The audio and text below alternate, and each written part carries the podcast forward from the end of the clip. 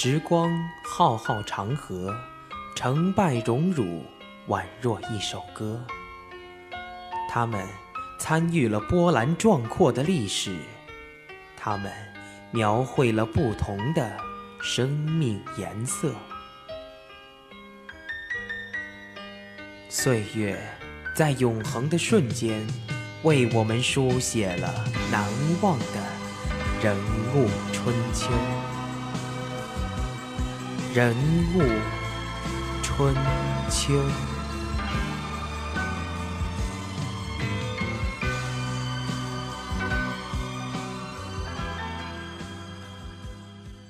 大家好，欢迎收听每周三中午的人物春秋，我是武静。大家好，我是何西。二零一四年十二月八日，原定当晚举行的一步之遥盛大首映式延期。姜文作为演员和导演所创作的艺术作品，和他作为公民的言行格调，又成为坊间观赏、议论、争辩的焦点。姜文的作品是值得品味、研究的重要艺术文本。姜文这个男人，是一个值得放到显微镜下仔细观看、检视的人格标本。本期的人物春秋为大家介绍的第一位人物，就是导演姜文。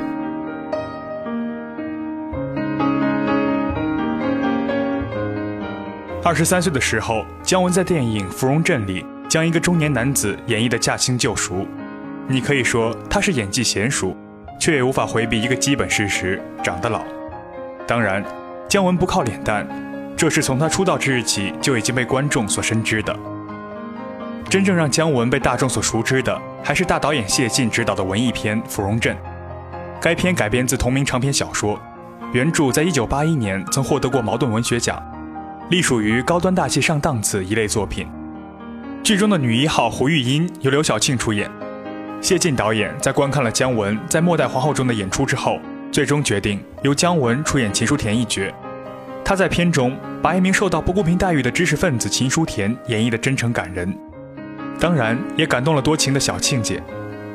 据谢晋导演承认，相差八岁的姜文、刘晓庆两人确实相好了，还同居过三年。不过。一九九四年，双方平静分手。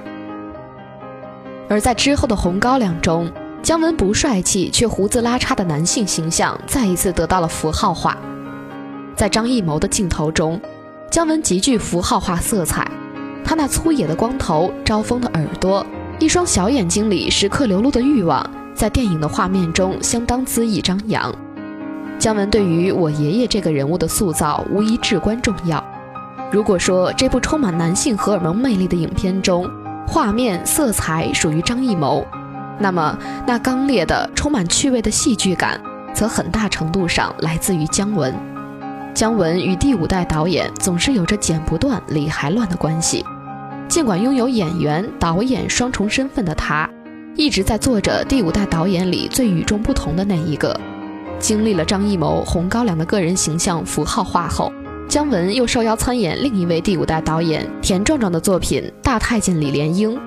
不同于以往模式化的太监群体那扭捏尖利的嗓音，姜文在气息的运用上采取了从未有过的一种方式，有些沙哑又掺杂了阴柔，同时还不失去乡土本色。这或许就是真正的太监腔调。而这就是姜文的厉害之处，他从来也不会简单草率地处理一个角色。而是会找到一些不为常人所注意但又非常关键的细节，由此来更为逼真的再现出一个活生生的人。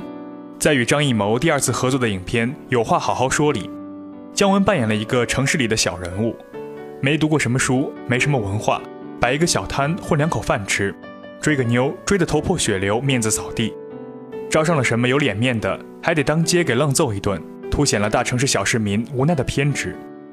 他在影片中扮演的赵小帅最出彩的戏份之一，就是那句经典台词：“安红，我想你。”虽然这话不是他喊出来的，却成了影片浓墨重彩的一笔，成功在侧面烘托了赵小帅的形象。一九九三年，姜文执导了他人生中的第一部电影作品《阳光灿烂的日子》，这也是在此次威尼斯电影节上以复刻版展映的华语影片之一。电影讲述了文化大革命时期一群红卫兵小青年的成长故事。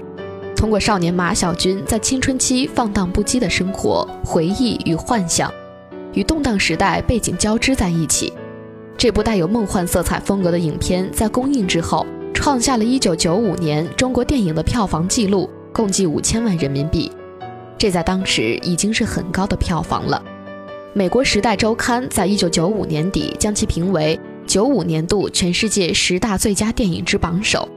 一九九七年初。又被美国《时代周刊》评为1996年度全世界最令人称赞的、至今渴望观看的七部影片之一。人们一致认为，这是一部从内容到形式都是全新的中国电影。它的出现标志着中国电影跨入了一个新的时代。1998年，姜文拍摄了黑白影片《鬼子来了》。如果说阳光灿烂的日子将姜文的少年回忆留住在胶片之上，那么《鬼子来了》。则进一步确立了姜文在当代中国影坛的独特地位。影片讲述了在抗日战争期间，一个村子的农民看管照顾日本俘虏，却招来日本军队屠杀的故事。该片一举获得戛纳国际电影节评审团大奖、夏威夷国际电影节 Netpack 奖、日本每日电影奖最佳外语片等多项国际荣誉。贝托鲁奇如是说一书中曾说过：“拍什么东西是为了忘却它，但是那段沉重的历史。”在姜文的戏谑却残酷的镜头语言中，显得愈加难以忘记。就如同在韩国首映时，前两个小时大家笑得乱七八糟的，后面一脚踹在了心窝上。如果说悲剧就是把美好的东西撕碎给人看，那么《鬼子来了》则是将这一名言发挥到了极致。姜文对自己做导演曾用一句话概括：“我导戏基本上是赔钱。”他说。拍片就像打仗一样，打仗的目的是赢，不会节约子弹和枪支。拍《鬼子来了》时，他甚至曾经为一场戏从美国专门进口一台特殊摄像机，用起胶卷来更是毫不心疼。《鬼子来了》用了四十八万卷，结果导致比原计划两千万投资超出百分之三十还多。而艺术片《太阳照常升起》中，姜文甚至赔了个片甲不留。投入六千多万，但是票房却只有两千多万，所幸口碑是一如既往的好，被美国专业电影杂志《好莱坞报道》评为电影精品大师之作。不过，最大公约数的受众却表示看不懂。二零零九年，姜文自导自演的贺岁电影《让子弹飞》，该片自二零一零年十二月上映之后，刷新了国产电影的多项票房纪录，并引发了广泛的评论。评论最主要的焦点在于，观者认为片中含有大量政治隐喻，剧本受到奥斯卡主办方的青睐，受邀收录于美国电影艺术与科学学院的官方图书馆。圈内有个很认真的笑话，说姜文拍电影一定有马才能成功，而在《让子弹飞》中，姜文就在戏中大拍马戏，电影一扫太阳照常升起的票房颓势，正像电影中所说的那样，这一次。姜文站着就把钱给挣了，让子弹飞以七亿人民币的数字刷新了华语片当时在内地电影市场的最高纪录，在香港同样以国产片的身份突破千万港元，成为当之无愧的影史标杆。而姜文从来不是一个见好就收的保守型选手。二零一三年，姜文野心勃勃地开拍了电影《一步之遥》，制片人马科透露，《一步之遥》预售票房超过一亿。零点场次票房预售也已超过《变形金刚四》，创造新纪录。姜文说：“我们不能总花三十年做别人三百年做的事儿，我们还是希望有一个电影是可以赢美国电影的。”讲完了身兼导演和演员两职的姜文，下面我们要介绍的是在《让子弹飞》和《一步之遥》中都与姜文有着精彩合作的演员葛优。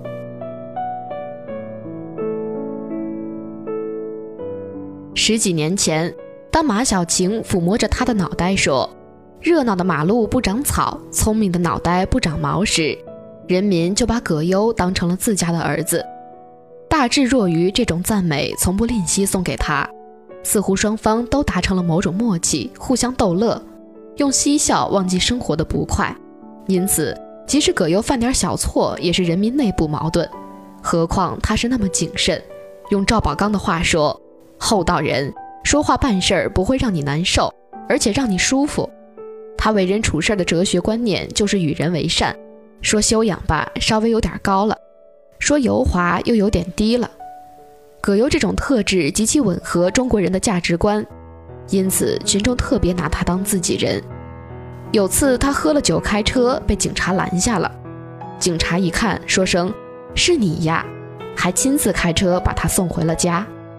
葛优用自嘲、怜悯、小心翼翼，把自己的形象调剂到最佳状态。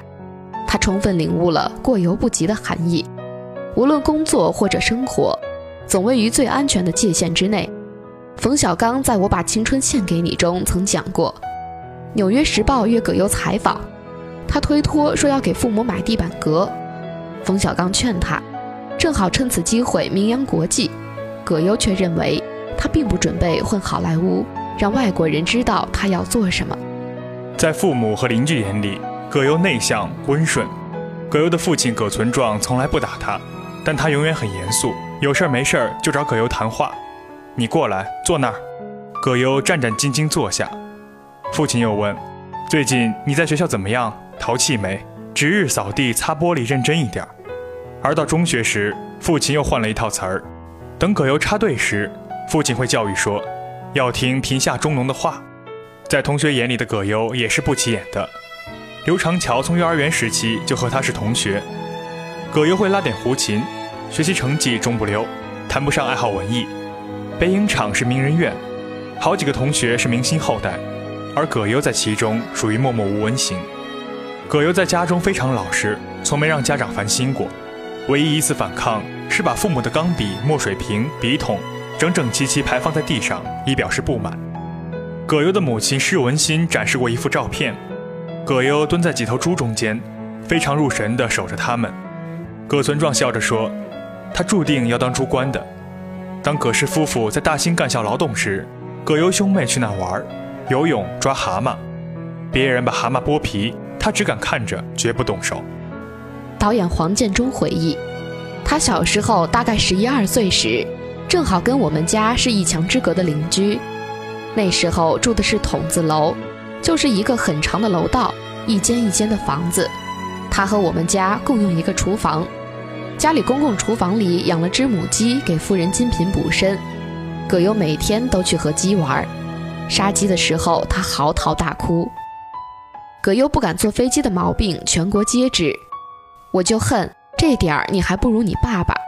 葛存壮多次和葛优宣传火车也会出事故，并且问他坐火车累不累。葛优回答说：“提速了呀。”黄建中眼里的葛优文静腼腆，怎么也想不到他能当演员。可在黄夫人金萍的印象中，他并不内向，而且胆子还不小。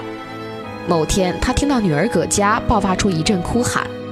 过去后，听葛优愤怒地声讨妹妹把酵母片当糖吃，所以打了她。文革中，葛存壮和另一位擅演反派的演员安振江分出两派，打过派仗，葛优都看在眼里。他见四下无人，往安振江的新自行车上撒尿，还把车铃给卸了。在他成名之后，葛优的同学和葛存壮数落他的事迹。葛优上课时，脑子里想着样板戏的唱腔，忽然吼上一嗓子。老看爸爸演反派，他也弄根木棍别在腰里，带一帮小孩战斗，嘴里喊着优喜。葛存壮才明白，他只是在父亲面前拘束。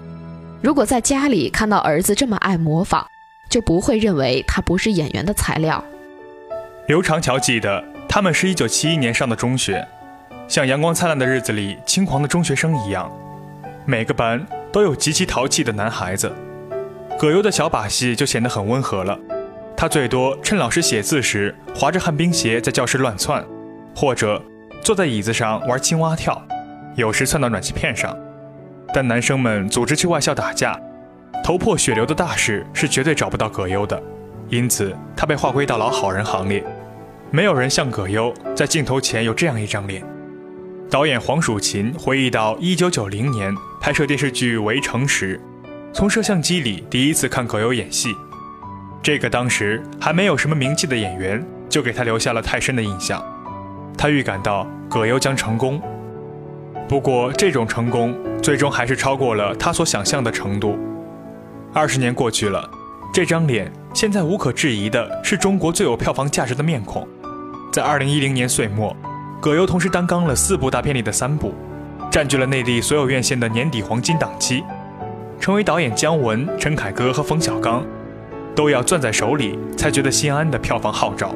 仅以际遇和天分来解读葛优的成功，缺少足够的说服力。在他和电影之间，试图寻找任何观念性的呼应和连接也显徒劳。他没有受过表演的学院教育，无派无别。从王朔电影《顽主》开始，到第五代张艺谋和陈凯歌，再到冯小刚的贺岁片，他从来没有追随或抗拒过任何趣味。在中国电影走向艺术和娱乐的商业化过程中，却成了每个标志性阶段都贴合的表现载体。没有人会反对，活着让葛优成为戛纳影帝，达到了他自己可能难以逾越的表演高度。他自己也说过，从法国回到香港的时候，觉得腰杆都直了。但对于内地观众，这部从未公映过的影片获奖与否，并不影响他们和葛优相处的方式。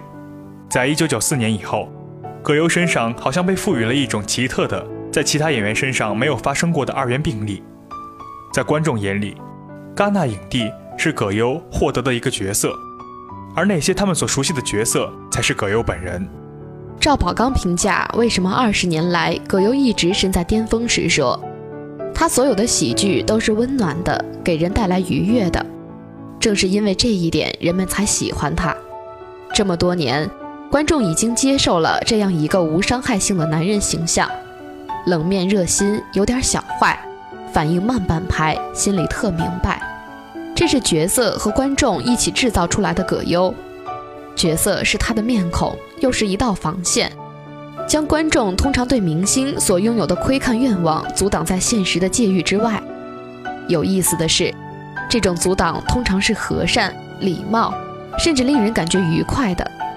葛优在接受采访时，经常都有问有答，在关于演戏的话题之外，观众甚至了解他的每一个家庭成员。熟知他的妻子和婚恋故事，认可他对父母的孝顺，同情他的失眠，所有这些，反倒让葛优这么多年都可以站在安全距离之外，和观众保持着有克制的亲密。为人处事是中国传统艺术家所特别看重的，在老辈艺人里，梅兰芳是常被引援的例子，四大名旦里唯有梅兰芳获一代完人之称。他艺术上的成功，在某种程度上，正是以在做人上对自己的求全责备来成全的。葛优就属于求全的一路。用冯小刚的话来说，为人民服务的态度很端正。但葛优承认自己活得很累。演员吧，往好里说，别人说你是表演艺术家；但往最不好里说，人说你是戏子。我是这样想的。如果你给自己定义成艺术家，那么有人说你是戏子的时候，你得扛得住，心里能承受就成。而我呢，给自己定一个标准，就是戏子。当有人说我是艺术家的时候，我也别晕了，这很重要。他比很多同行都更清醒。葛优认为三十五岁是他的幸运年，这年他演了《活着》，帮他拿下戛纳影帝。葛优个人的幸运年，放到中国电影的大环境下放大了看，却正是中国电影的一个关爱。关于这一点，可能要在四五年后和冯小刚携手打造中国内地市场第一部贺岁片《甲方乙方》的时候，葛优才真正有所感受。中国有游于艺的传统，实则也贯穿了人能红道的精神。葛优的电影给人的印象很固定。但葛优还是提供了一种比同类型演员更为中国元素的气质，从他的表演到他的为人，在葛优身上，有过去传统老艺人的味道，讲究做人处事，人品说到底就是人际关系。葛优总是个愿意替别人着想的人，在剧组里，他替服装想，替化妆想，大家都喜欢他。顽主的导演米家山这样说。在《顽主》之后，米家山和葛优只合作过一部电视剧，等再碰到他已经是大腕了。在春节时，米家山收到葛优发来的一条短信，祝他新年快乐，说自己能走到今天，和当年《顽主》分不开。米家山将短信一直保存着，他说：“二十多年了，还能发这样一条短信，对人保持一份尊重，我很感动。”当然，葛优也有不高兴的时候，但他能忍下来，用自己的方式。葛优跟人说过一件事：有一回在石家庄，他被观众围住了，大家争着和他握手，握不上就拍他的光头，疼得他在心里直上火。换成其他明星，可能就翻脸了。可是葛优在心里给自己找了一个台阶。他说：“可能人家也是高兴，啪给你一巴掌，而他那儿就有幸福感了。”赵宝刚说：“八十年代以前，葛优在那个时代可能只能演匪兵甲、匪兵乙。随着文艺改革开放，有了更多的机会，但凭什么这么多演员没有获得这个机会，而葛优却恰恰获得了机会呢？”这跟他自身的表演状态有关。最终，影视演员的发展道路就是如何让制片商和导演们发现你，看到你的优势，给你角色。同时，你也要很好的完成角色。有人获得了，也未必能完成，但葛优就能，而这就正是他的特质。讲完了《一步之遥》里的两位男演员，最后我们要讲的是这部电影的女主角舒淇。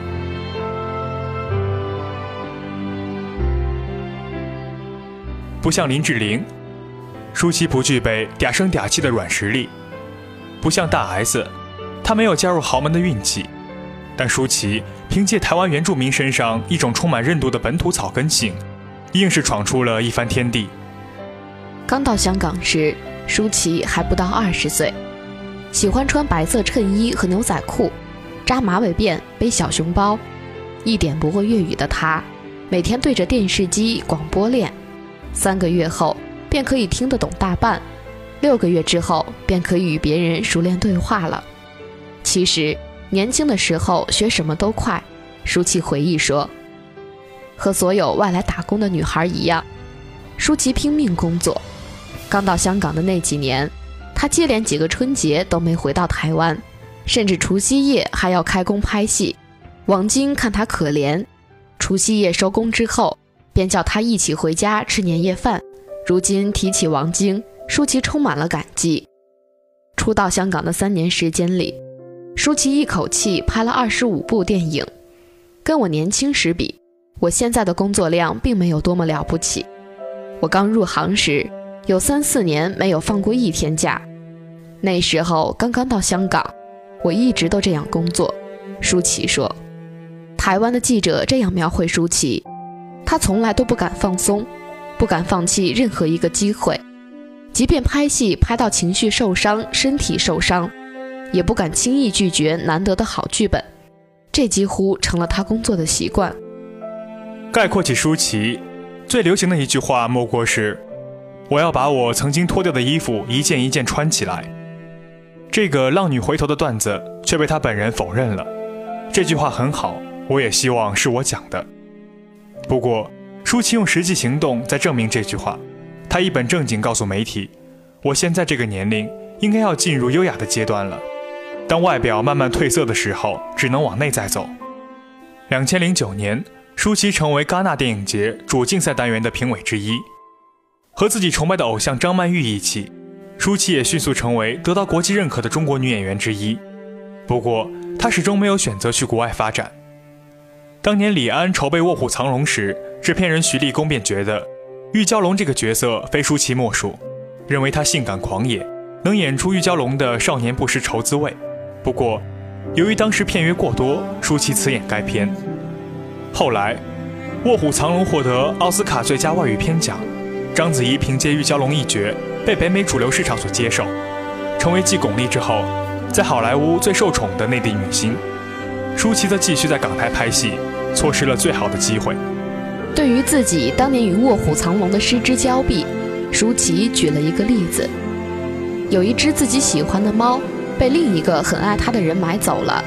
我不会说因为我没有买到就觉得难过，可能他找到了更适合的人，这就是命运。舒淇说：“可能老天爷认为有人比你更适合他，但是人永远要装备自己。”不断的吸收，等你某一天要用的时候，就刚好可以拿得出来。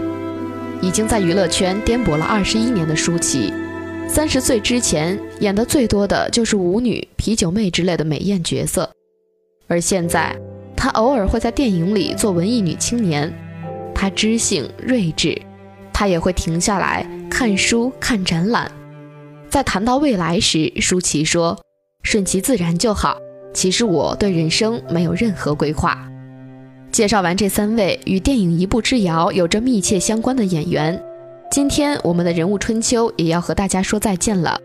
播音间里河西、武静，写我们的导播龙嘉文，感谢大家的收听，我们下期再见。